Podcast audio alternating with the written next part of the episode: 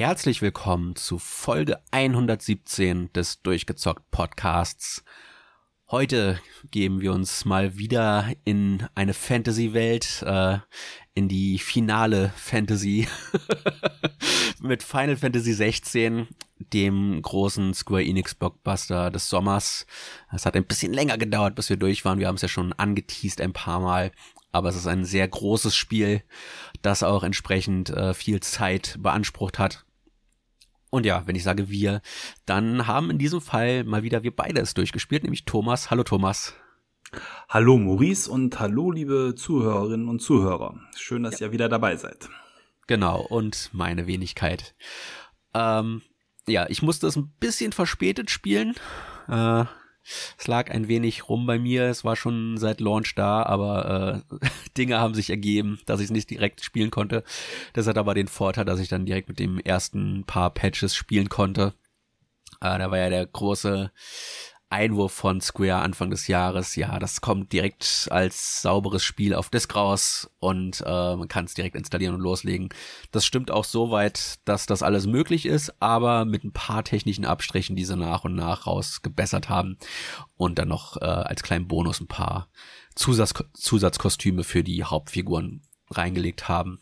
Also äh, was den aktuellsten Stand angeht von den Patches und so weiter, äh, sind wir, glaube ich, beide in vollem Bilde. Ja, ähm, ich habe das Spiel über einen ähm, gewissen Zeitraum gespielt. Gestartet bin ich sogar schon damals mit der Demo, die im Vorfeld rausgekommen ist. Und die Demo ist in, insofern was Besonderes bei dem Spiel, weil es gibt eine Art Prolog und ähm, der Prolog ist in der Demo voll spielbar und zeigt einem eigentlich schon auf eine gewisse Art und Weise, in welche Richtung das Spiel geht, wobei er auch ein bisschen irreführend ist. Äh, da kommen wir vielleicht gleich noch zu, warum dem so ist, aber erstmal zeigt einem ähm, die Demo schon mal mh, die grafische Opulenz des Spiels, die fantastischen äh, designten Settings, die man äh, im Verlauf des Spiels besuchen wird, zumindest eben das, das erste, was man in der Demo sieht. Und ähm, ich war so angehuckt auf jeden Fall durch die Demo, dass ich direkt gesagt habe, boah, da muss ich das Spiel ähm, sofort spielen. Ich will wissen, wie es weitergeht. Etwas, was ja zumindest schon mal für die Story spricht. Und ähm, ja, also so bin ich ins Spiel reingekommen. Ganz billig äh, von Square Enix durch die Demo eingefangen und nicht mehr losgekommen. Ja, ich konnte die Demo leider nicht spielen. Äh, die kam zu einem Zeitpunkt raus, wo ich nicht zu Hause war. Und das hat mich sehr, sehr geärgert, aber es war vielleicht auch ganz gut so. Ähm, ich weiß es jetzt gar nicht, konntest du den Speicherstand dann einfach übernehmen? Äh, ja, natürlich. Das ist gut. Ähm, das Spiel hat abgespeichert, man brauchte dann, weil es auch gute drei Stunden waren, das war also hm. schon für ein Abend füllendes Programm äh, wofür die Demo gesorgt hat. Und das war dann abgespeichert und war okay. Ich glaube, man hätte, nachdem man die Demo durchgespielt hat, dann sogar noch weiterspielen können. Es gab da schon so eine Art Challenge-Modus, der in der Demo drin war, aber den habe ich mir nicht angeguckt, weil mich das nicht so interessiert hat. Ja. Äh, fangen wir ganz von vorne an. Das Spiel kam, wie gesagt, im Sommer raus. Äh, großer Sommerblockbuster. Äh, ist, glaube ich, zeitlich äh, nur sechs Monate exklusiv, also müsste Anfang nächsten Jahres äh, dann auch für die weiteren Plattformen angekündigt werden. Zumindest ein PC-Release ist schon mal bestätigt worden. Ähm, auch Anfang des Jahres irgendwann. Äh, also PC-Spieler können sich freuen, da demnächst auch reinschauen zu können. Und ja, wir sind Clive Rossfield. Also ich habe es auf Japanisch gespielt, deswegen kann es sein, dass ich ein paar Dinge anders ausspreche oder äh, auch eine Bezeichnung anders ist. Du hattest mir das gesagt. Ähm, die großen Beschwörungen heißen in der deutschen Version zum Beispiel Esper. Ja, richtig, genau. In den anderen Sprachfassungen heißen sie Icons. Also wenn ich aus Versehen Icons sage, dann meine ich Esper. Äh, das ist ein wenig verwirrend. Ich weiß nicht, wieso man es geändert hat in der deutschen Fassung. Äh, ist jetzt nicht so, dass äh, man unter Icon irgendwas großartig anderes verstehen würde, aber gut. Äh, nur als Hinweis, falls ich mal eine Sache etwas anders ausspreche oder äh, eine Begrifflichkeit anders klingt, als wenn du das erwähnst, weil ich glaube, du hast es auf Deutsch gespielt. Ja, ich habe es auf Deutsch gespielt, ist ja auch komplett deutsch synchronisiert dieses Spiel und äh, auch wenn die Synchronisation vielleicht nicht äh, auf AAA-Niveau ist, beziehungsweise an sich natürlich unter Spielegesichtspunkten schon, aber im Vergleich mit Filmen würde ich es dann doch nochmal als Double A bezeichnen. Aber es ist gut. Also es macht Spaß, auf Deutsch zu spielen und trägt mit Sicherheit dann auch zur Stimmung bei, wenn man ähm, da äh, ohne im Kopf was übersetzen zu müssen ähm, beim Spiel dabei ist. Ja, wie gesagt, wir sind Clive Rossfield und äh, wir beginnen direkt in seiner Jugend, be beziehungsweise stimmt nicht ganz. Wir sind in einem äh, mitten in einem Kriegsgetümmel in einer ja sehr felsigen Landschaft und äh, werden dann da von einem Flashback in die Jugend äh, begleitet, wo alles schief geht, was schief gehen kann, wie man so schon sagt. Äh, unser jüngerer Bruder äh, ja, ist ein Träger eines äh, Icons oder Espers, nämlich des Phönix. Und in dieser Welt gibt es einige Träger von äh, diesen großen Beschwörungsmonstern, äh, die diesen Trägern ihre Kraft schenken. Ähm, ja, diese Kraft kommt aus den Mutterkristallen. Davon gibt es, ich glaube, fünf an der Zahl. Und ähm, das führt dazu, dass in dieser Welt auch einige Menschen ohne diese äh, Zusage von den S-Bahn magische Kräfte beziehen. Und das hat nach einem großen Krieg in der Vergangenheit dazu geführt, dass diese Menschen versklavt worden sind und äh, ja praktisch den Dienern äh, gegenüber den in Anführungszeichen normalen Menschen dann äh, ihre Dienste erweisen. Zum Beispiel können einige von denen Feuer äh, beschwören einige Wind, die, die stehen dann lustigerweise immer bei aufgehängter Wäsche und müssen die dann mit Wind bewegen. Äh, einige können Wasser beschwören und so weiter und so fort. Und auch Clive Rossfield hat eine dieser Fähigkeiten durch eine dieser Mutterkristalle. Und zwar die Fähigkeit des Feuers, natürlich passend zum Phönix äh, seines Bruders. Und ja, ähm, das Problem mit diesen Mutterkristallen ist, wie sich sehr schnell herausstellt, dass dadurch, dass sie ihre Magie ausströmen und den Menschen geben, äh, das zum einen dazu führt, dass die Menschen, die diese Magie nutzen, sehr schnell sterben. Ähm, das, das führt ihnen sehr viel Leid zu. Es, es saugt ihnen praktisch ihre Lebensenergie aus. Und ähm, das führt äh, nach einer Zeit dazu, dass sie komplett versteinern. Aber da das größere Problem ist, dass es gleichzeitig auch den kompletten Planeten aussaugt. Das hat ein bisschen was von Final Fantasy VII. Mhm. Äh, ja, und man sieht im weiteren Spielverlauf mehr und mehr Areale, wie sie komplett äh, verwesen und nur noch aus Staub und Asche bestehen. Und ähm, das hattest du mir auch in einem Vorgespräch mal gesagt, äh, dass dann gut auffällt, wie die Welt auch immer grauer und düsterer wird und immer trister äh, anzuschauen ist. Ja, ähm, dieser Umstand, dass die Magiewirkung die Welt so kaputt macht, ist zu Beginn des Spiels auch noch nicht bekannt. Ne? Das kommt ja erst genau. quasi, weiß ich nicht, nach einem Drittel oder so der Spielzeit dann als Story-Twist auf.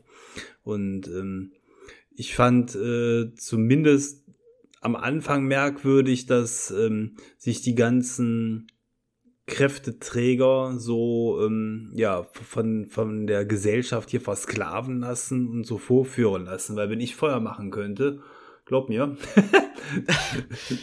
da würde ich äh, mich nicht da so vorführen lassen. Aber gut, es gibt doch deutlich mehr normale Menschen äh, als eben diese Träger innerhalb der Spielwelt. Wahrscheinlich ist das sicherlich ein Aspekt, dass auch wenn die wenigen sehr, sehr mächtig sind, die meisten eben nur so ein bisschen können, so habe ich den Eindruck. Ähm, das reicht vielleicht nicht, um sich zu wehren. Und ähm, Darüber hinaus kann jeder, glaube ich, der so ein Kristallstück irgendwo findet, auch Magie wirken. Das heißt, also genau. also nur weil man kein natürlicher Magiewirker ist, heißt das nicht, dass die normalen Menschen nicht auch in der Lage sind, Magie zu wirken.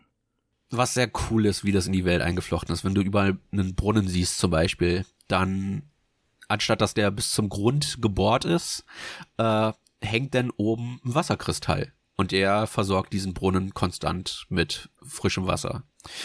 Und äh, wenn du an der Schmiede oder an der Bäckerei vorbeiläufst, dann siehst du halt nicht nur diese Sklaven, wie sie Feuer benutzen, sondern halt wie die auch ähm, so einen Feuerkristall äh, praktisch als Feuerzeug benutzen.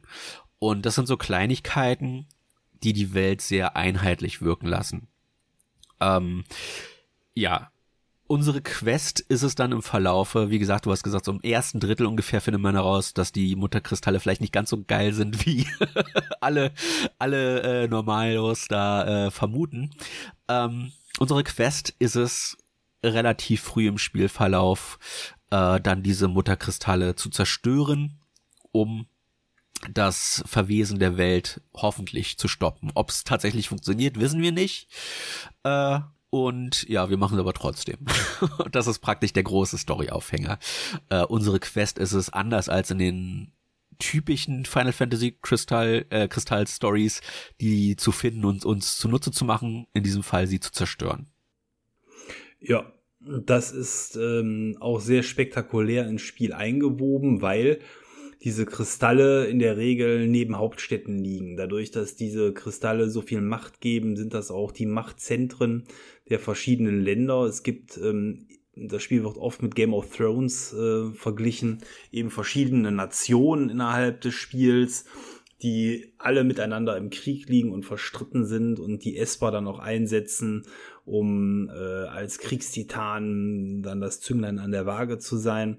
Und äh, diese Nationen haben dann eben an den Kristallen ihre Hauptstädte, so dass man in der Regel zu diesen Hauptstädten ziehen muss, um dort äh, ja die Zerstörung dann voranzutreiben. Und ähm, das Spiel selber ist eine bunte Mischung aus Nebenmissionen und Hauptmissionen und ähm, so nüchtern wie zumindest zu Beginn des Spiels die Nebenmissionen erscheinen, das wird im Verlauf des Spiels deutlich besser, kann ich sagen. Aber am Anfang sind da sehr viele Fetch-Quests bei oder irgendwas, wo man einfach mal drei Viecher kaputt hauen muss, um irgendwelche Zähne zu sammeln. Ähm, so spektakulär ist die Präsentation dann aber von den Hauptstory-Quests, weil das, was man im Intro des Spiels gesehen hat, was eigentlich drei Stunden ähm, voll animierter Abenteuerfilm war, setzt sich dann bei diesen Hauptquests fort. Und das ist, glaube ich, auch für alle, die Final Fantasy und die große Präsentation mögen, ähm, der Hauptantrieb, dieses Spiel dann auch durchzuspielen. Also das ist, also neben der liebevoll gestalteten Spielwelt,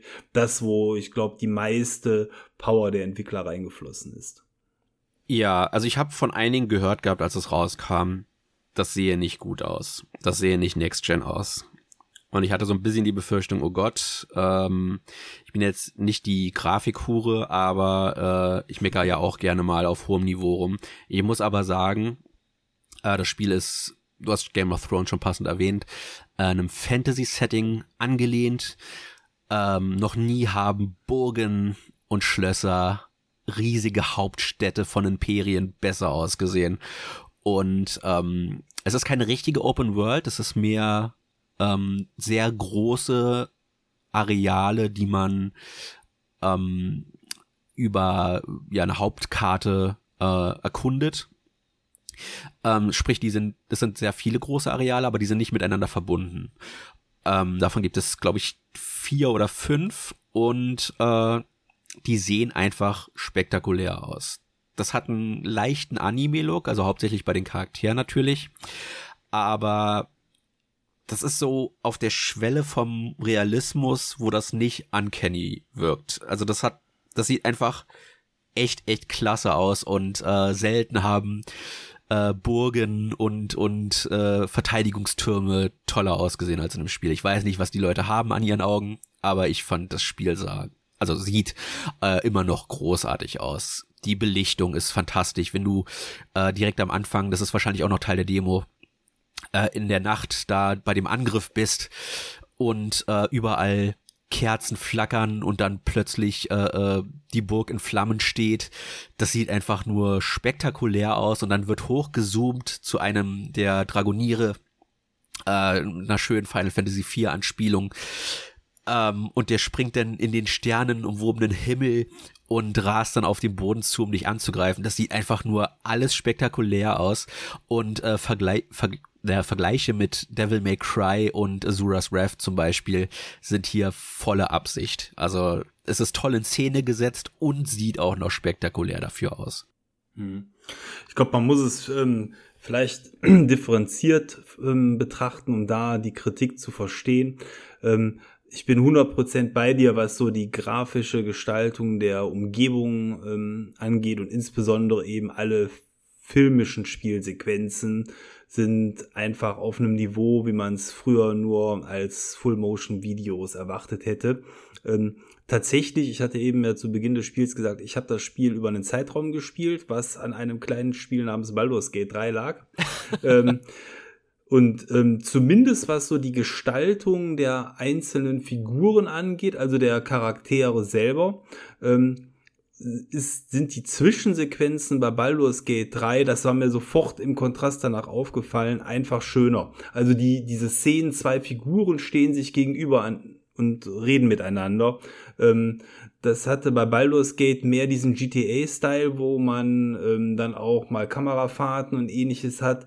Ähm, das ist tatsächlich, wenn man einen Schwachpunkt suchen will, bei dem wirklich sehr, sehr hübschen Final Fantasy 16 das, wo ich sage, das sieht schlecht aus. Die Gesichter sind etwas ähm, statischer animiert und man hat kaum bis wenig Kamerafahrten und ähnliches in diesen Standardsequenzen, wenn sich einfach zwei Figuren beim Questgeber unterhalten. Man sieht nie die Hände, alle Gegenstände, die getauscht werden. Da das geht lachen, immer ja. unter, unter der Ladentheke. ähm, man sieht zwar das, was hin und her gereicht wird, aber eben nicht was. Äh, in meinen Augen hätte man sich das Ganze schenken können. Das hat mich nachher sogar eher genervt, weil das immer gedauert hat, bis die da ihren Kram ausgetauscht hatten. Aber gut. Ähm, nee, aber äh, wer, wer sagt, das ist ein hässliches Spiel, bin ich bei dir, der hat einfach äh, keine Augen im Kopf. Das ist sicherlich äh, der Traum, den man wirklich schon lange von Final Fantasy hatte, hier nochmal in Perfektion umgesetzt. Und ähm, es gab mal einen Trailer-Video von der Engine, die jetzt in den aktuelleren Final Fantasies benutzt worden ist. Ich glaube, das ist ja hier die gleiche wie auch im letzten äh, Haupt-Final Fantasy. Äh, ich meine nicht, nee, weil die haben sie ja fallen gelassen, die Engine.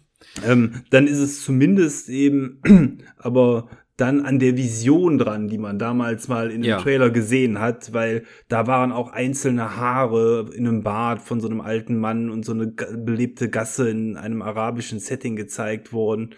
Und all das findet sich hier in dem Spiel wieder und ist auch zu sehen und sieht, ähm, finde ich, äh, zumindest aus dem Gedächtnis heraus nicht schlechter aus als das, was man damals als Zukunftsvision gesehen hat. Da muss ich sagen, das ist erreicht worden.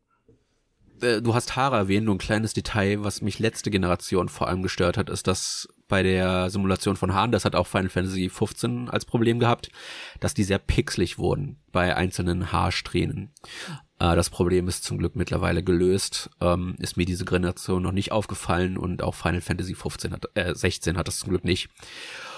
Ähm, ja, ich finde auch, dass die Präsentation bei Nebenquests echt so paar ist. Also da sind komische Abstriche gemacht worden. Ich musste auch, wie gesagt, immer lachen, wenn die sich irgendwas gereicht haben. Und das ist immer so perfekt äh, über der Brust abgeschnittenes Bild, dass du nicht siehst, was die in der Hand haben.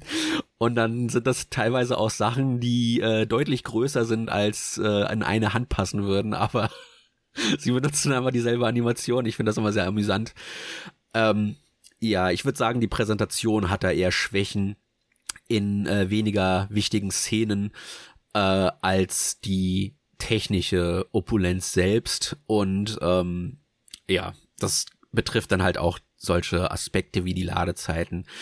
Ähm, egal wie man lädt, äh, es dauert selten länger als fünf Sekunden und du bist im nächsten Areal, am nächsten Schnellreisepunkt äh, zurück in der Basis äh, vom Start des Spiels direkt in deinen geladenen Speicherstand. Das geht alles super flott und das bei der äh, visuellen Pracht. Also ich bin immer wieder froh, dass wir endlich SSDs auf den Konsolen haben. Äh, es wird langsam Zeit und äh, ja, also die Präsentation bin ich definitiv äh, ein großer Freund von. Äh, wenn es da definitiv aber auch noch äh, Nachholbedarf gibt, vor allem bei weniger wichtigen Szenen. Ja.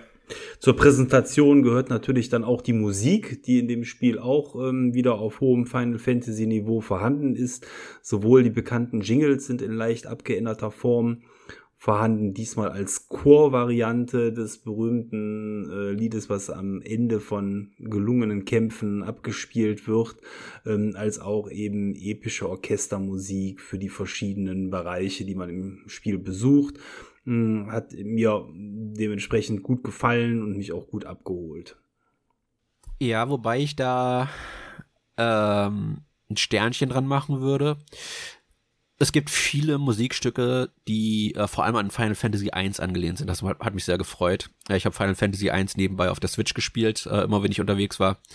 Und ähm, ja, das hat sofort Nostalgie bei mir ausgelöst. Aber ich muss sagen, im Großen und Ganzen, auch wenn der Soundtrack gepasst hat, ich finde, mir haben viele erinnernswerte Stücke gefehlt. Da waren die Vorgänger stärker. Und ähm, bis auf ein, zwei Stücke, äh, die eher ruhig sind, was jetzt kein Problem ist, äh, ist mir da wenig hängen geblieben. Also ich könnte jetzt nicht mal sagen, wie das Lied vom finalen Bossfight geht. Und das ist ja normalerweise äh, bei Final Fantasy immer so mit das bombastischste Stück. Und das klingt sicherlich auch bombastisch, aber nicht erinnernswert, meiner Meinung nach. Und das ist ein bisschen schade. Ähm, weil gerade so Musik äh, nachträglich bei Final Fantasy doch immer hängen bleibt. Und das ist diesmal nicht der Fall, finde ich. Also mein persönliches Maß ist da äh, nicht ganz erreicht. Das passt zum Spiel, aber es ist nichts, was ich jetzt nachträglich nochmal hören müsste tatsächlich. Und das finde ich ein bisschen schade. Hm. Ja, aber in dem Moment, wo es abgespielt wird, hat es mich zumindest abgeholt. Aber ich bin bei dir, äh, ich könnte jetzt auch die Musik nicht nochmal nachsummen. Das ist soweit nicht hängen geblieben, ja. Ja, äh, Vielleicht wollen wir mal ein bisschen so auf die Spielmechaniken schauen. Was da, ähm, glaube ich, als größte Veränderung mitten im Raum steht, ist das Kampfsystem aus meiner Sicht. Ja. Da hat man, äh, ich glaube, auch Spezialisten, du hast eben schon DMC äh, erwähnt, genau. von Devil May Cry mit ins Boot geholt, um das Spiel actionreich und die Kämpfe flott zu gestalten. Ähm, da muss ich sagen, habe ich mich am Anfang etwas schwer mitgetan, ähm, um Gefallen an dem Ganzen zu finden. Grundsätzlich hat mir ähm, der Kampfstil aus 15 oder sogar die rundenbasierten Kämpfe aus älteren Titeln erstmal besser gefallen, weil man hier in diesem Kampfsystem schon auch sehr wild durch die Gegend äh, springt, auf einem einfacheren Schwierigkeitsgrad auch nur Wildtasten drücken muss und ähm, insgesamt das Ganze auf mich etwas konfus gewirkt hat. Es ist im Verlauf des Spiels besser geworden, weil man über den Verlauf des Spiels Fähigkeiten sammelt von äh, verschiedenen S-Bahn und äh, diese Fähigkeiten dann ins eigene Repertoire mit übernimmt ähm, und dann auch auf Knopfdruck ähm, dementsprechend abrufen kann. Das hat äh, dann im späteren Verlauf eben dann etwas mehr Abwechslung reingebracht, aber grundsätzlich äh, muss ich sagen, ähm, fand ich das Kampfsystem eher hektisch und konfus. Ähm, und äh, mir tat nachher der Daumen weh, weil man so viele äh, ja, Tasten drücken musste. Ähm, ohne dass ich aber das Gefühl hatte, dass zumindest für mich da eine besondere Taktik reingekommen wäre während des Kampfes. Es war eher ein Runterhämmern des Lebensenergiebalkens. Mm, da würde ich dir jetzt zu einem gewissen Grad widersprechen. Ich hatte genau das mein Problem war eher andersrum. Ich fand, dass es zum Ende hinaus ein wenig eintönig wurde, aber am Anfang sehr gut umgesetzt war. Äh, die haben sich äh, einen der äh, Entwickler, die für Devil May Cry 5 verantwortlich waren, mit ins Boot geholt und der ist für die Kämpfe verantwortlich und das spürt man, das ist sehr äh, nicht nur actionreich, sondern auch wahnsinnig flott mit der ähm, Standard äh, mit dem Standard Esper, mit dem du ausgerüstet kommst, kannst du dich relativ nah an die Gegner ran teleportieren. Äh, je nach Distanz benutze das also auch als äh, ja schnell Teleportation, was ein bisschen an Final Fantasy 15 erinnert. Und ähm, das Kampfsystem hat ein Problem meiner Meinung nach. Und das ist, wie gesagt, das, was mich zum Ende hin genervt hat. Es gibt nur eine Combo. Du hast nicht verschiedene Kombos, die ähm, auf verschiedene Tasteneingaben wirken, sondern du kannst nur äh, Angriff, Angriff, Angriff machen oder Angriff äh, Magie oder Angriff, Angriff Magie oder Angriff, Angriff, Angriff Magie und da hört's schon auf und das wiederholt dieselben Animationen immer und immer wieder. Und das Einzige, was das auflockert, sind eben die Esper-Fähigkeiten. Aber die funktionieren natürlich nach dem Cooldown, weil das die mächtigsten Attacken im Spiel sind. Und ähm, das führt dazu, dass du zu, am Ende des Spiels immer noch dieselbe Animation zu sehen bekommen, so das hat mich genervt. Vom rein spielerischen her fand ich's toll. Äh, Magie benutzt du aus der Distanz. Äh, ein, ein Problem, was das Spiel hat, äh, das finde ich etwas schade, ist, dass es keine äh, Magie-Affinitäten gibt. Also sprich, Gegner sind nicht schwach gegen Feuermagie, aber stark gegen Wassermagie, sondern Magie fügt immer denselben Schaden zu. Das ist ein bisschen dämlich, dass sie das rausgenommen haben. Äh, das liegt aber daran, dass du nur drei Esper gleichzeitig ausgewählt haben kannst und ich vermute, die wollten nicht, dass du da irgendwie in einen Nachteil kommst, wenn du keinen äh, effektiven Esper ausgewählt hast, aber das ist natürlich dann der Nachteil, dass er spielerisch null Effekt hat, ähm, welchen Esper du auswählst. Und ähm, Magie nutzt du dann, wie gesagt, eher auf Distanz oder als Finisher auf eine Combo, um den Gegner in die Luft zu werfen. Und da kannst du dann äh, zum Beispiel, wenn du wie gesagt die äh, äh, Fähigkeit des Phönix nutzt, dich an den Gegner teleportieren. Und äh, ja, dann da die Combo fortführen. Ähm, Nahkampfangriffe, klar, macht Sinn, wie man die benutzt und äh, die Esper-Fähigkeiten sind dann hier das besondere Schmankerl, die haben ganz verschiedene Effekte und äh, teilweise auch äh, verschiedene Möglichkeiten, wie sie angewendet werden. Einige davon kannst du aufladen, äh, bei einigen musst du selbst zielen, wie sie ausgewählt werden. Andere äh, verursachen weniger Schaden, sind dafür aber flächendeckend, wie ein großer Wirbelsturm zum Beispiel. Und ähm, das Ganze funktioniert auf einem System, was an Final Fantasy 13 angelehnt ist, äh, was ja dann auch 15 zum Beispiel übernommen hat, dass du die Gegner staggern musst, um großen Schaden äh, zuzufügen. Also sprich, die haben eine Energieleiste und eine, ich nenne es mal Verteidigungsleiste und ähm, die Verteidigungsleiste sinkt deutlich schneller als die Energieleiste und wenn die Defensivleiste auf Null ist, dann äh, kannst du für einen kurzen Zeitraum deutlich mehr Schaden anrichten und je mehr Schaden du äh, nacheinander anrichtest, desto höher wird der Multiplikator. Der geht von 1,05, glaube ich, bis 1,5 also du kannst bis zu 1,5-fachem Schaden ausrichten in, innerhalb dieses Zeitraums und äh, damit senkst du dann natürlich super schnell, äh, wenn du, vor allem wenn du dir die Esper-Fähigkeiten aufgespart hast, äh, die Energieleisten der Gegner. Ja, also so funktionieren die Kämpfe, kann man sagen. Ähm, die, die einzelnen Fähigkeiten kann man dann über ein Rollenspiel-Board ähm, dann auch noch weiter pimpen. Man sammelt nun mal Erfahrungspunkte im Verlauf des Spiels aus den Kämpfen, insbesondere aber auch von Quests. Und die Punkte kann man dann wiederum investieren, um dann die einzelnen Fähigkeiten auf die nächste Stufe zu bringen, dadurch mehr Schaden zu machen. Ähm, und was aber dann auch dazu führt, dass man, zumindest was bei mir, so relativ schnell sich auf gewisse Esper eigentlich festlegt, weil man natürlich die Esper spielen will, die dann auch schon die hochgepimpten Fähigkeiten haben und nicht irgendein Anfänger-Esper. Naja, da widerspreche ich dir, weil du hast die Fähigkeit, deine äh, Erfahrungspunkte zurückzusetzen.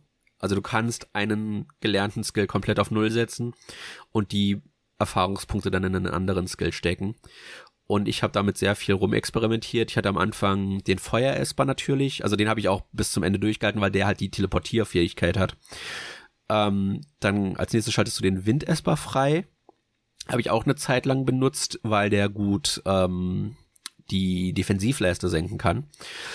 Ähm, dann schaltest du den, den Elektro-Esper frei. Den fand ich am Anfang nicht so geil, den habe ich aber zum Ende hin äh, immer mit dabei gehabt. Äh, vor allem sein mächtigster Angriff ist so ein riesiges Gewitter, das sieht einfach nur cool aus und macht massivst Schaden. Dann kommt äh, der Erd Esper. Den hatte ich auch dauerhaft drinne, weil der hat eine äh, Konterfähigkeit. Das heißt, wenn du äh, beziehungsweise Parierfähigkeit, wenn du dann äh, verteidigst, also blockst im richtigen Augenblick, dann ähm, greifst du direkt zurück an. Das fand ich sau cool. Ähm, und äh, hilft auch ein bisschen die Defensivleiste zu schwächen. Dann kriegst du, ähm, ich weiß gar nicht, wie ich die nennen soll, Bahamut äh, Esper. Das war auch einer meiner letzten Esper, die ich benutzt habe, weil der hat einen Todesstern-Laser, der die Energieleiste im Defensiv, also wenn der äh, im Stagger-Modus ist der Gegner dezimiert. Das ist der helle Wahnsinn, wie viel Schaden das anfügt.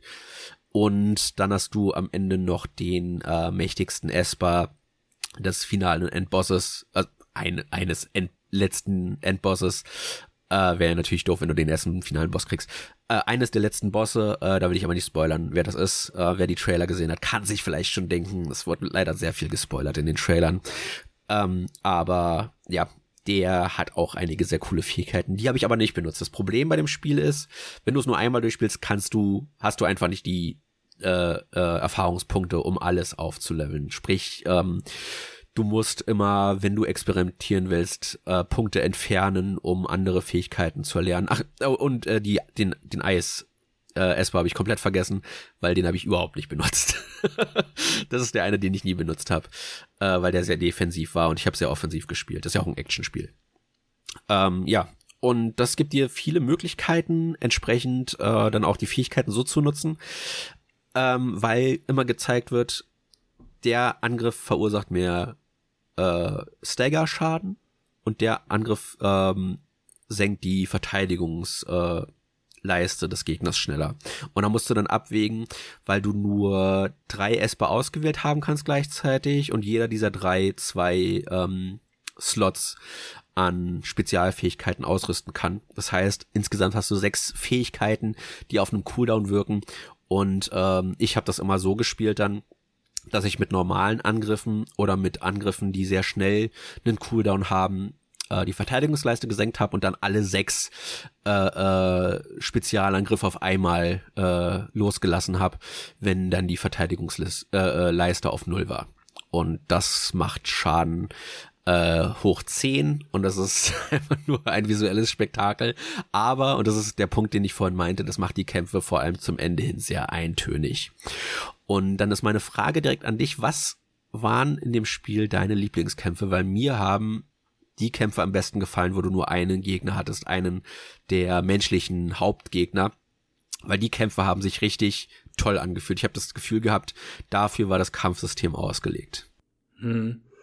Da, ähm, also meine Lieblingskämpfe waren tatsächlich die cinematisch gestalteten Quicktime-Kämpfe. Das ist die, wo du Esper gegen Esper nachher kämpfst und das ist so ein bisschen Godzilla haben, gegen King ja, äh, haben, haben eigentlich jetzt mit dem ganzen, was du gerade gesagt hast, mit dem Kampfsystem am wenigsten zu tun. Aber das ist tatsächlich das, was mir am meisten Freude bereitet. Ich fand das cool, eben wie in ja, einem Godzilla-Film mit riesigen Wesenheiten aufeinander einzuprügeln und ähm, da ich den Rest eben der Kämpfe auch viel als Button-Mashing ähm, empfunden habe, fand ich es in den Kämpfen aber dann besonders belohnt und es war dann auch noch so schön gestaltet und äh, hat mich an Azura's Wrath erinnert. Also das war das, was mir am meisten Freude gemacht hat.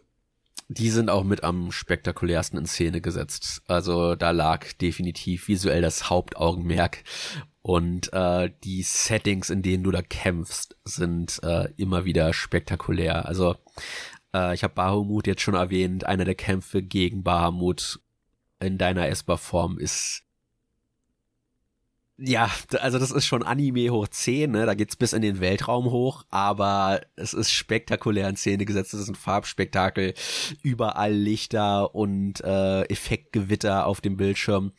Äh, und das sind dann auch die Szenen, wo leider selbst nach den Patches äh, hin und wieder mal die Grafikleistung bisschen einsackt und du Framerate-Einbrüche hast. Ähm, aber das tut dem keinen Abbruch, weil, wie du schon gesagt hast, ne, die sind äh, auch sehr viel Quicktime-basiert, also ähm, du hast oft genug Zeit, da die richtige Taste zu drücken. Und wenn du weißt, was wann äh, zu drücken ist, weil das auch farblich gekennzeichnet ist, dann weißt du meistens schon im Vorrein, okay, da wird jetzt gleich die Taste äh, erscheinen und äh, da muss ich das drücken und so ist es dann meistens auch. Also da kannst du dich voll und ganz auf äh, das visuelle Spektakel konzentrieren, weil das ja oft äh, ein Problem mit Quicktime-Events, ne, dass du dich da eher auf die Button-Eingaben konzentrieren musst, als auf das, was da dargestellt wird.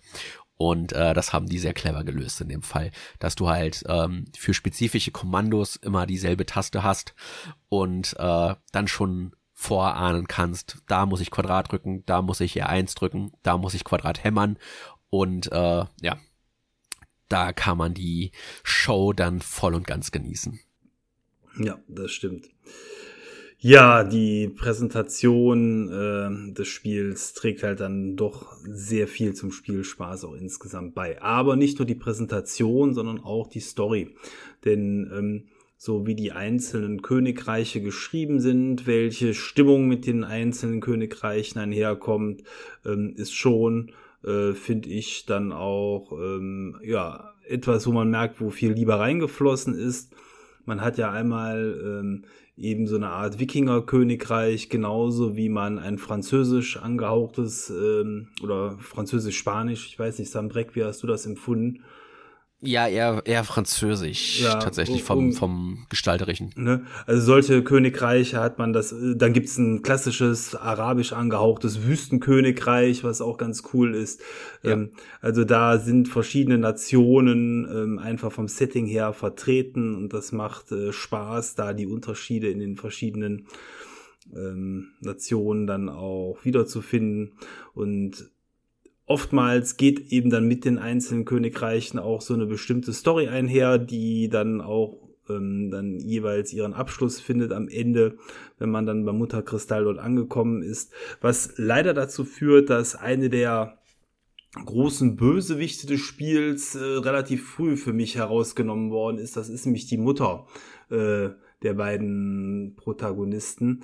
Ähm, da hatte ich eigentlich gedacht, dass die so bis zum Ende bleiben würde, aber dem war gar nicht so. Ne? Also da äh die die äh, Spoiler, also ich, ich denke, man kann sich denken, dass die irgendwann sterben muss, aber äh, die stirbt relativ äh, etwa zu zwei Drittel Marke, ja. ja, also ähm, mein Problem war gar nicht das Timing, sondern eher, wie sie stirbt, aber das ist dann schon Spoiler-Territorium. Äh, Und äh, ich fand das eher schwach. Also da hätte ich mir ein bisschen mehr Genugtuung gewünscht, wenn ich ehrlich bin.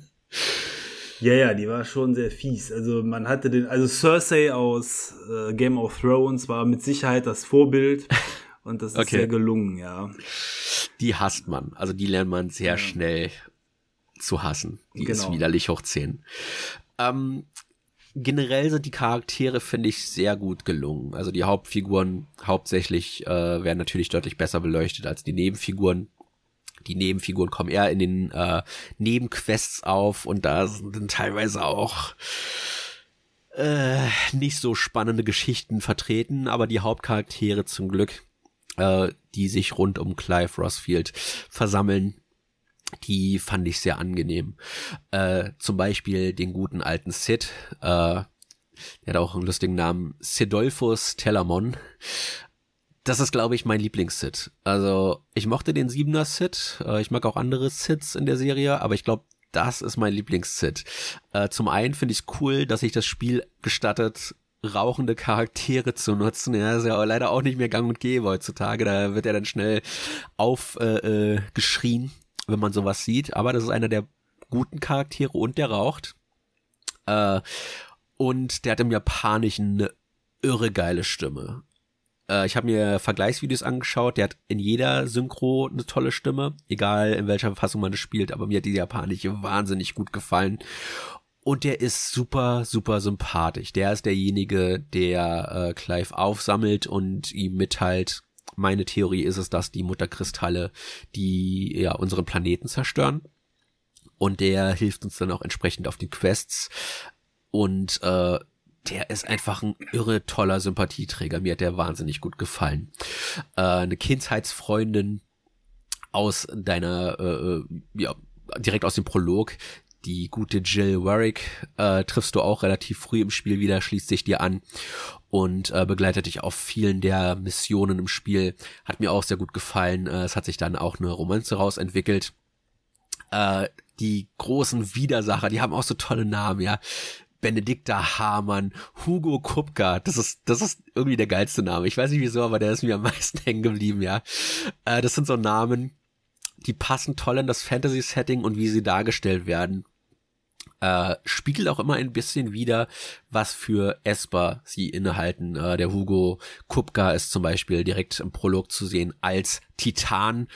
Und äh, ja, wie der Name vermuten lässt, ist das ein riesiger Typ, äh, mit fast schon Glatze, das ist so drei Millimeter Kurzhaarschnitt und äh, der regiert über die Wüstenregion, die du vorhin schon erwähnt hattest. Entsprechend hat er eher äh, dünne Klamotten an, die auch wenig Schutz bieten, aber die braucht er auch gar nicht, weil Titan äh, ja entsprechend durch seinen äh, Esper äh, deutlich äh, gerüstet ist äh, durch eine Steinfähigkeit, also eine Bodenfähigkeit.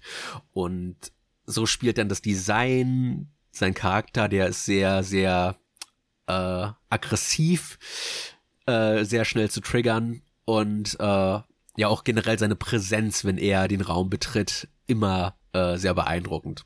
Und das, das trifft auf alle Charaktere zu. Ich muss allerdings sagen, als ich gehört habe, äh, wie Leute sich erschrocken haben, wie erwachsen doch das Spiel ist. Also zum einen finde ich Sex jetzt nicht sonderlich erwachsen, das ist mehr so Teenager-Gelächter und so viel wird auch gar nicht gezeigt. Also man sieht keine offenen Brüste oder ein Po.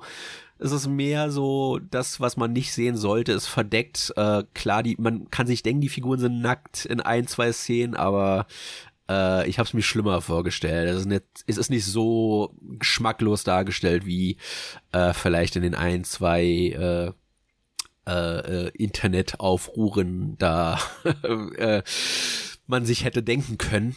Ähm, aber ja, ist das natürlich ungewohnt, das in einem Final Fantasy zu sehen. Äh, trotzdem fand ich das jetzt deutlich schwächer, als äh, ich immer vermutet hatte, nach den großen Aufschreien, dass da sowas gezeigt wird.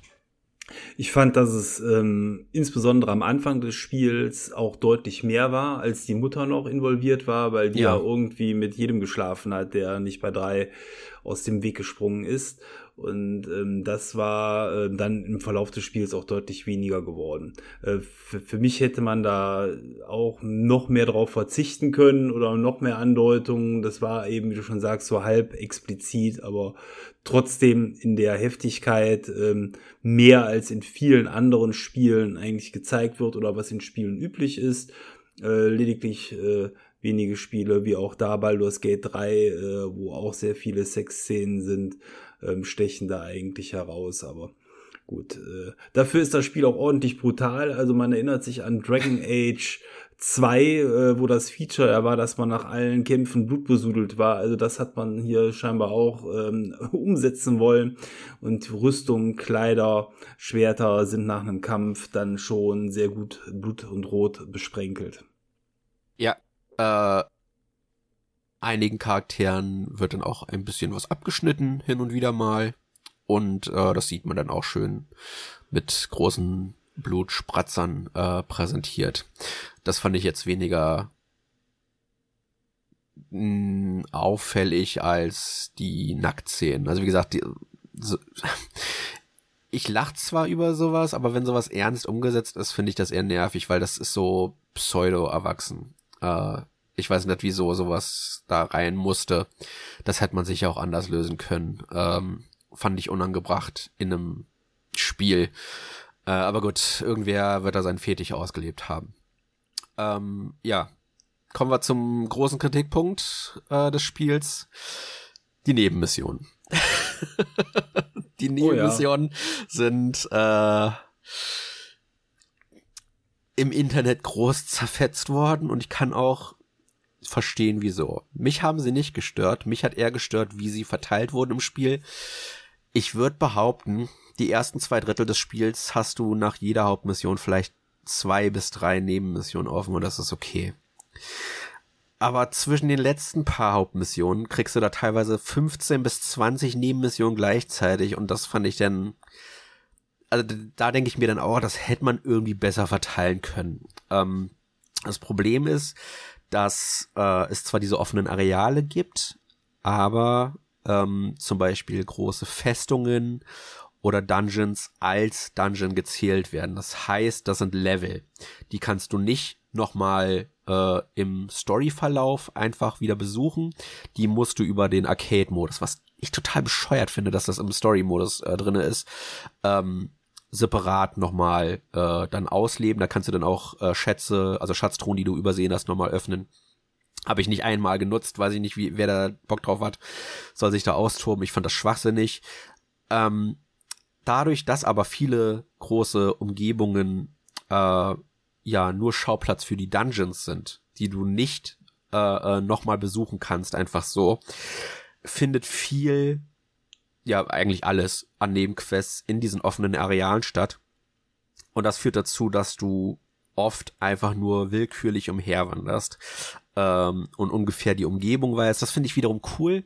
Äh, du kriegst keinen Questmarker. Das Spiel sagt dir nur, da haben die Leute gesehen, da ist irgendwas. Und dann musst du gucken, okay, da steht die Umgebung, da könnte das sein. Und dann musst du äh, die Augen selbst offen halten, das fand ich okay. Das Problem ist halt nur, wenn du da 20 Missionen offen hast und äh, dreimal um die halbe Welt reisen musst, um alle äh, Nebenmissionen da abzuklappern. Das ist auf Dauer wahnsinnig ermüdend. Und ich kann absolut jeden verstehen, der das hasst, weil die Quests halt auch storytechnisch äh, eher Mittelmaß sind, wenn überhaupt. Und äh, wie gesagt, mich hat's nicht gestört, aber ich kann absolut die Leute verstehen, die auch alles machen mussten wie ich, äh, die aber sowas hassen wie die Pest. ich äh, kann da mitfühlen, aber mich hat's persönlich nicht gestört. Wie hast du das gesehen? Ähm, am Anfang hat es mich massiv gestört, weil ich die Nebenquests da größtenteils auch als besonders langweilig empfunden habe. Ähm, wenige Ausnahmen, wie zum Beispiel eine wunderbare Quest, wo man ein äh, Kind findet, was traurig ist, wo das Haustier entlaufen ist. Äh, du wirst dich jetzt schon dran erinnern, was es äh, mit der Quest ja. auf sich hat. Und dann sucht man mit dem Kind zusammen das Haustier und irgendwann äh, findet man eine versteinerte Leiche an einer Windmühle finden. Und dann war das Haustier eben einer der Träger, der scheinbar dort nicht nur gestorben ist, sondern dann auch versteinert ist, eben aufgrund dieser Krankheit. Und ähm, das Kind ähm, überhaupt kein Mitempfinden mit dem Menschen hat, sondern dann eigentlich nur sickig ist, weil der Vater sicherlich nicht sofort ein neues Haustier kaufen wird oder kann.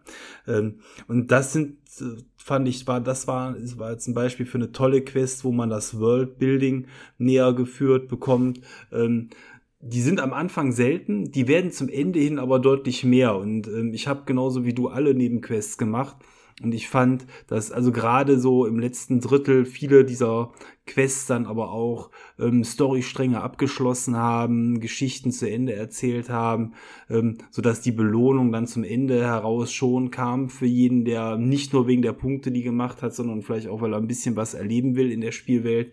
Ähm, aber das hat ähm, gedauert, bis ich da Frieden mit meinen Nebenquests gemacht habe. Ja, das kann ich verstehen. Ähm, die Quest, die du erwähnt hast, ist besonders deswegen effektiv, weil du die Leiche vorher schon finden kannst. Ich weiß nicht, ob du das erkundet hast, aber ich habe die Leiche da gesehen und dachte, hä, wieso kann ich damit nicht interagieren? Wieso sagt Clive nichts dazu? Und dann erzählt dieses Mädchen, was du erwähnt hast, ähm, ich habe sie das letzte Mal bei den Windmühlen gesehen und da dachte ich mir schon, oh, oh, das meint sie mit Haustier. Und dass das nicht erst spawnt, wenn du diese Sidequest aktiviert hast das fand ich so geil. Das fand ich so toll, dass das in der Welt drinne ist. Ähm, ja, das hat mir sehr gut gefallen. Und ähm, ein Problem, was das Spiel auch hat, ist, dass es die Nebenquests aufteilt in, ich, ich nenne es mal normale Nebenquests und Nebenquests, die dir Vorteile verschaffen. Und ähm, das sind die Quests, die man auch auf jeden Fall machen sollte, weil man damit zum Beispiel den Schmied ein paar Level aufrüstet. Das heißt, dass man dann auch bessere Ausrüstung craften kann. Ähm, oder das äh, Shop-Inventar verbessert.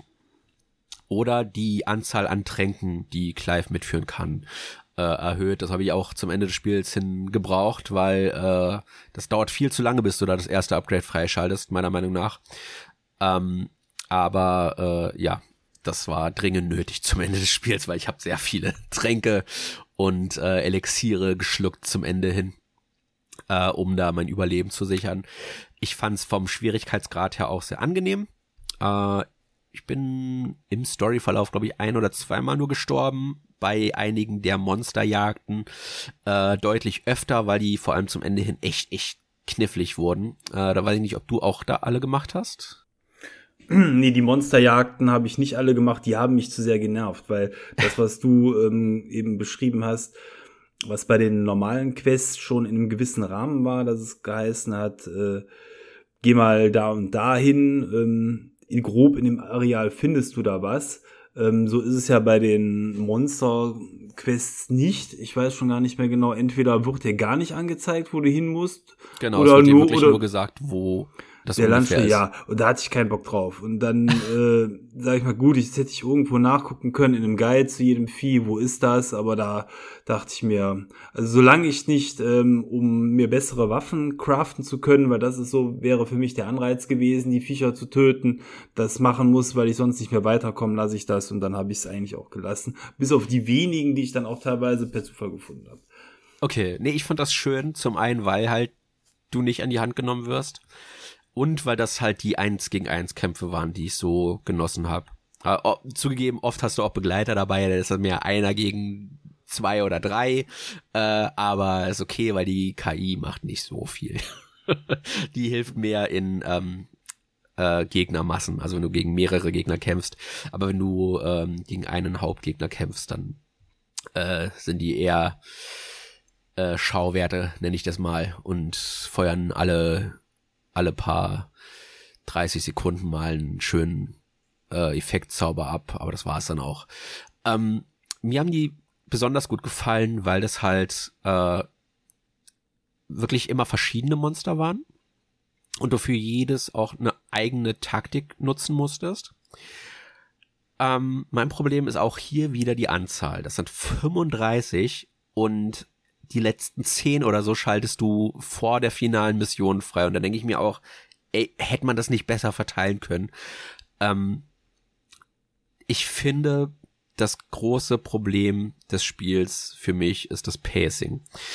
Und ähm, du hast oft viel Leerraum, wo du dann einfach nur durch die Welt schlenderst und dich fragst, äh, wo ist hier die das Ziel dieser Nebenquests und dann gehst du da hin und dann musst du wieder zurückkehren und das ist einfach nur nervig hoch 10. Deswegen habe ich das von Anfang an so gespielt, dass ich immer gleich alle Nebenquests trigger und wenn ich weiß, in einem Areal sind mehrere äh, äh, Lösungen für mehrere Quests, dann habe ich die gleich alle gleichzeitig abgearbeitet, damit ich nicht hin und her reisen muss. Das geht zwar alles schnell, ja, aber wenn du zum Beispiel in deine Hauptbasis zurückkehrst, dann wirst du mal an den Haupteingang teleportiert und musst dann erstmal wieder zu dem Questgeber laufen. Das klingt nicht nach viel, aber wenn du 20 Quests hast, dann läufst du da halt, wenn du es nicht alles auf einmal machst, 20 Mal hin und her. Und das ist einfach nur nervenaufreibend. Deswegen habe ich halt, wie gesagt, immer direkt alle getriggert und dann nach und nach abgearbeitet und habe die dann alle gleichzeitig auch abgeliefert. Ähm, was natürlich dann so ein bisschen äh, den Folgerungsschluss gekillt hat, weil ich nicht immer direkt wusste, äh, welche Quests welches Questereignis hat jetzt mit welcher Questaufgabe zu tun. Aber bei den Hauptquests, die halt ein bisschen interessanter gestaltet sind, konnte man sich schon merken. Und äh, ja, die Monsterjagden waren ja dadurch, wie gesagt, dann auch äh, speziell, dass du halt die Gegner komplett selbst ausfindig machen wo, äh, musstest und die aber auch sehen konntest in der Ferne. Und äh, manchmal war das aber auch so, äh, da musstest du dann so zum Ende des Sumpfes laufen und das ist ein großes Areal und hast gemerkt auf der Karte, hey, da war ich ja komischerweise noch nie. Dann gehst du da hin und auf einmal spawnt da ein riesiger Drache und das ist einer der schwersten Gegner des Spiels. Und ich fand das einfach nur spektakulär, wie das in Szene gesetzt war. Das ist auch einer der Bosse, wo ich mehrfach gestorben bin bei. Und äh, ja, es ist, es ist ärgerlich, dass die halt diese Nebenaufgaben so schlecht verteilt haben aufs Spiel. Weil das oft dann immer in dem Moment kommt, wo du eigentlich mit der Story weitermachen willst, weil es gerade so spannend ist, aber dich das Spiel ausbremst, weil du die Sidequests natürlich nur in diesem Zeitfenster machen kannst. Die verschwinden auch, wenn du sie ähm, nicht dann machst, einige. Äh, weil halt Charaktere innerhalb des Storyverlaufes auch mal umziehen oder sich, sich äh, woanders verstecken oder möglicherweise auch sterben, kann ja auch passieren. Und äh, ja, dann bist du da in diesem Dilemma, mache ich jetzt die Nebenquests alle oder mache ich die Story?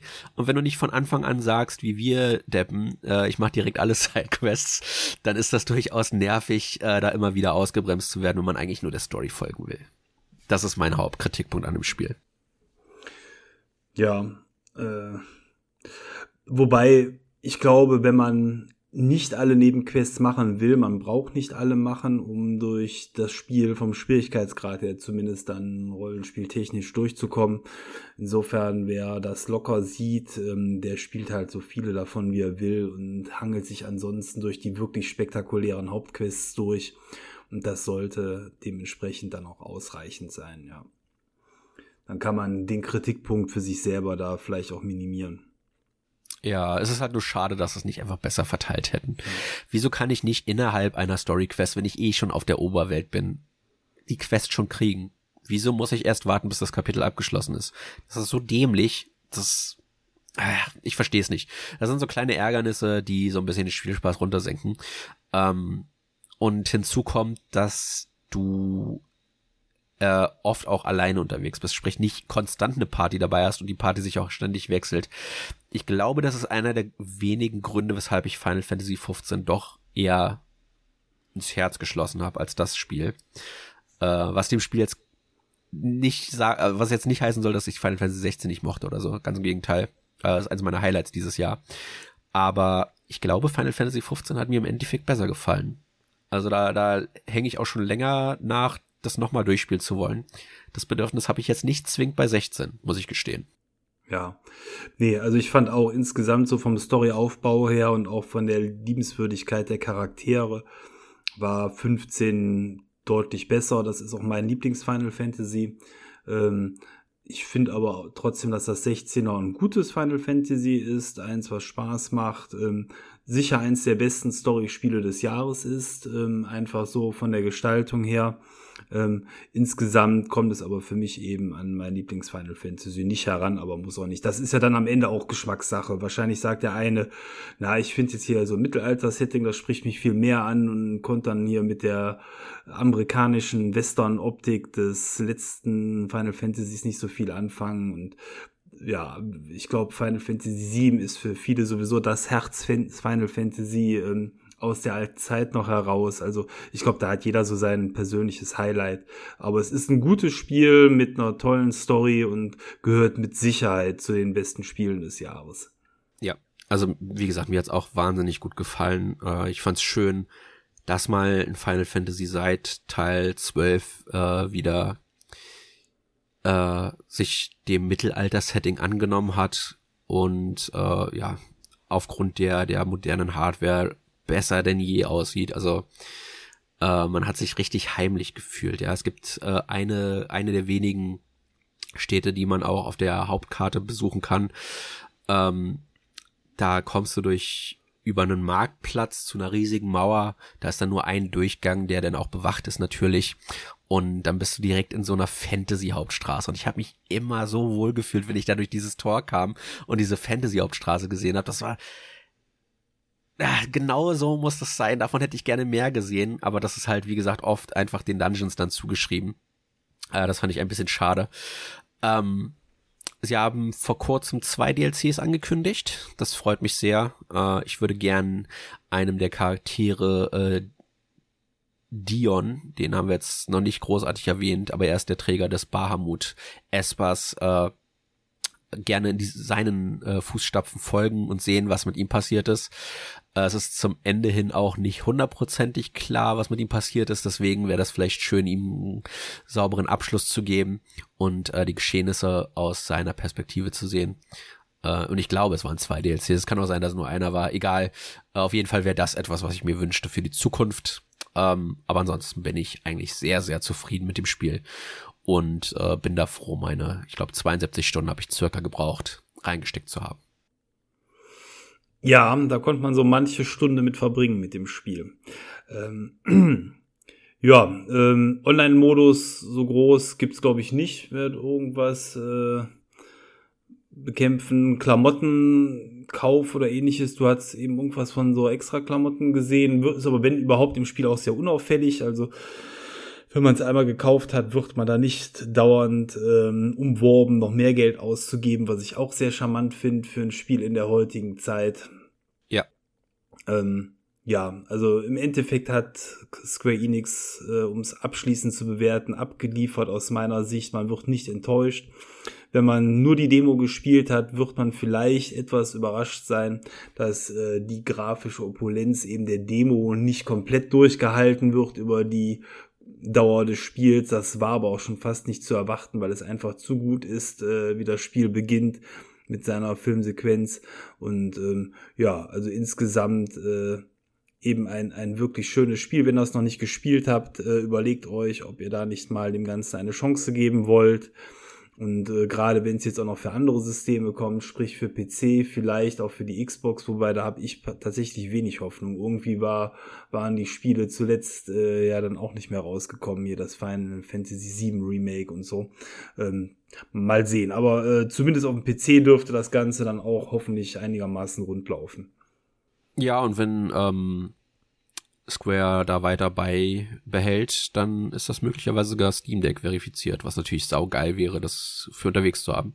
Ja. Wobei das geht jetzt ja, ich glaube, das kommt bald raus, das Gerät mit der PlayStation auch. Ne? Da gibt's ja die, ich habe den Namen vergessen. Das ist nur ein Streaming-Device, das ist das Problem. Ja, ja. Dann, dann musst du, darfst du nicht so weit weggehen beim Stream. Ja, dann kann ich es auch auf dem Fernseher spielen. ja. Kann ähm, man das übers Handy nicht, mit, nicht benutzen irgendwie? ich meine, das ist jetzt ein bisschen Off-Topic-Talk, aber wenn du dein Handy äh, mit, äh, mit der 5G-Verbindung damit Doch, doch, das geht. Aber du musst es halt nach wie vor über deinen ähm also du machst die Playstation zu Hause an und gehst dann mit deinem Gerät irgendwo in den genau. Garten und könntest dann aber über das Handy spielen. Das müsste funktionieren, ja. ne? Wobei äh, Squ äh, Square, Sony jetzt vor kurzem auch ihren äh, Streaming-Service veröffentlicht hat für PS Plus Extra oder Premium, ich mhm. weiß es nicht. Mich kümmert das nicht. Ich habe keine, ich habe keine, äh, kein Abo von denen unterstützt. Ähm, das heißt, wenn du das Spiel digital besitzt, kannst du es mittlerweile auch komplett streamen. Hm. Also da muss nicht mal deine eigene Konsole an sein. Das ist theoretisch möglich, aber zum einen musst du es digital besitzen, zum anderen musst du halt äh, ich glaube, ihren teuersten Service äh, unterstützen und das sehe ich nicht ein. das streame ich das lieber. Ähm, ich habe das auch schon ein paar Mal benutzt. Ich habe ja ein Android-Handheld hier ja. und ähm, das läuft schon sehr gut, aber äh, ja, da ich das eh streame, kann ich es auch auf dem Fernseher spielen. Das stimmt, ja. Und ich habe es in Diskform gekauft, das war nämlich damals günstiger. Das war gerade zum Start hat man ja dann doch oft nochmal Schnäppchen, die man bei den verschiedenen Versandhändlern bekommen kann oder im Laden um die Ecke und insofern ja, habe ich das Spiel dann auch physisch gekauft. Na gut, ja, ich würde sagen, sind wir soweit, ne? Mit Final Fantasy 16. Ja, also ich glaube, man hat rausgehört, ist von uns beiden eine große Empfehlung. Es hat seine Schwächen. Äh, in einigen Präsentationsaspekten stolpert's ein bisschen, so ein bisschen vom Pacing her hätte es besser sein können. Aber im Großen und Ganzen war ich emotional sehr bewegt am Ende des Spiels. Also die finale Sequenz da zu sehen, hat mich schon das ein oder andere Tränchen entraubt und äh, ja, fand ich sehr, sehr schön. Äh, die Story wird mir auch noch einige Zeit im Gedächtnis bleiben. Äh, vor allem, weil halt einige der Charaktere wie Sid oder Jill äh, ja Ausnahmecharaktere sind, würde ich sagen. Also es ist selten, dass die äh, Hauptfiguren so stark sind in einem modernen Final Fantasy. Ja, also die Storywriting hatten wir schon gesagt, ist viel Energie geflossen. Insofern passt das dann auch zu den starken Charakteren. Na gut, ja, dann sage ich mal vielen Dank fürs Zuhören bei der heutigen Folge. Äh, macht euch auf, spielt Final Fantasy 16, wenn ihr es noch nicht gemacht habt und dann hören wir uns schon bald wieder mit einem neuen Thema. Ja, auch von mir macht es gut. Äh, bald ist Weihnachten. Vielleicht wünscht ihr es euch dann einfach dafür. Und äh, ja, wir hören uns das nächste Mal wieder. Bis dann, euer Maurice.